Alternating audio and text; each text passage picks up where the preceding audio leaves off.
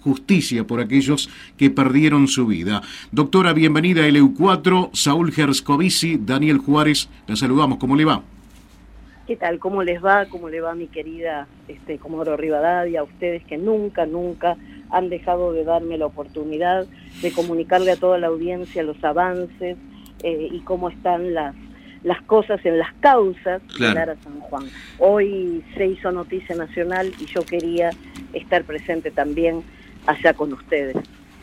Claro, bueno, por eso nosotros eh, seguimos, tratamos ¿no? de seguir de cerca y por eso le agradecemos a usted, eh, porque si uno busca en cualquier portal, eh, los que siguen publicando este tema, que son pocos, ponen noticia en desarrollo, pero nosotros ya la estamos desarrollando. El expresidente Macri pidió una nueva postergación y recusó al juez. ¿Cómo están reaccionando ustedes ante esto de lo que es la querella de, la de los familiares?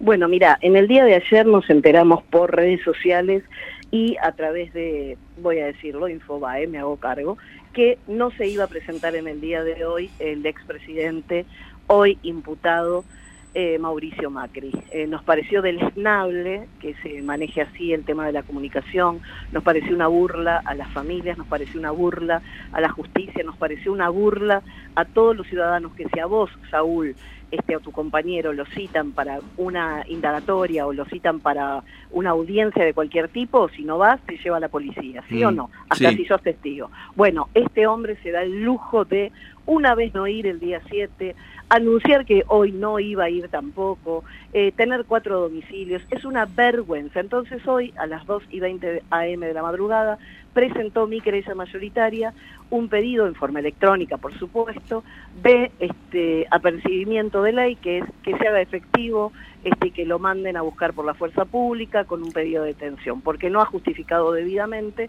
este porque eh, esta nueva incomparecencia y por el modo en que se comportó en toda esta tramitación, este esquivo, dilatando los plazos y demás.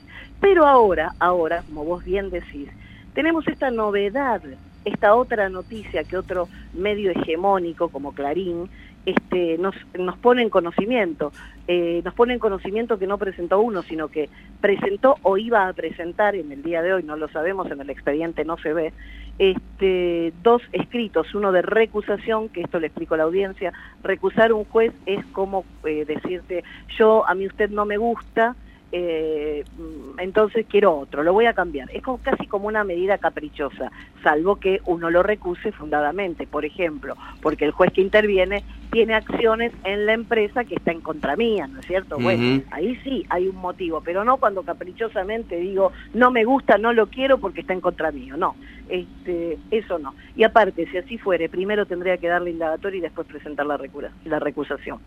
Eh, y el otro escrito que dicen que habría presentado es un pedido de, lo dice Clarín, ojo, eh, eh es un pedido de eh, nueva fecha.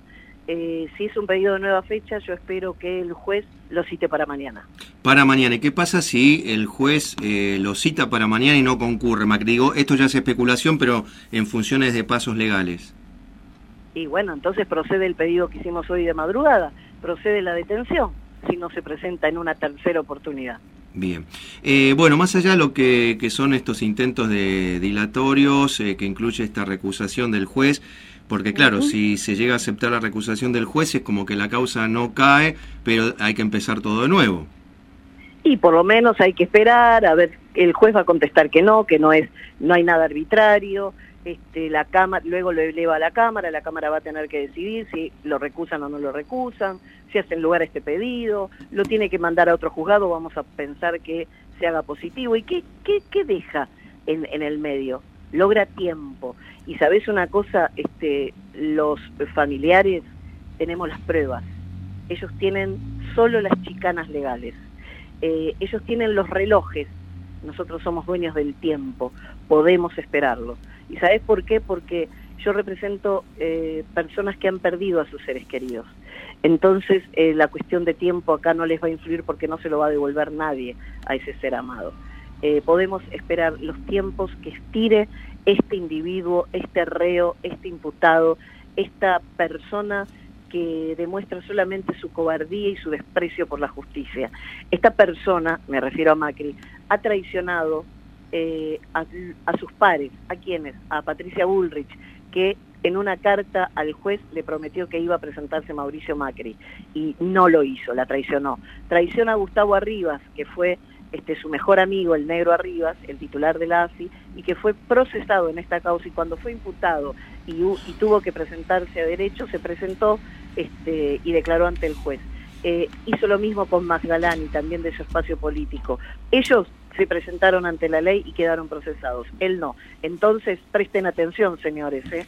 que este individuo, este personaje, esta inmundicia que se llama Mauricio Macri, no va a tener ningún tipo de miramiento de involucrarlos a ellos en vez de tomar las responsabilidades que tiene él en el caso. Doctora Valeria Carreras, como siempre, gracias por este contacto con LU4 Nacional Patagonia de Comodoro Rivadavia. Un abrazo grande para vos, para tu compañero y para todo Comodoro y toda la Patagonia que amo y que es realmente quienes hacen más patria en la República Argentina.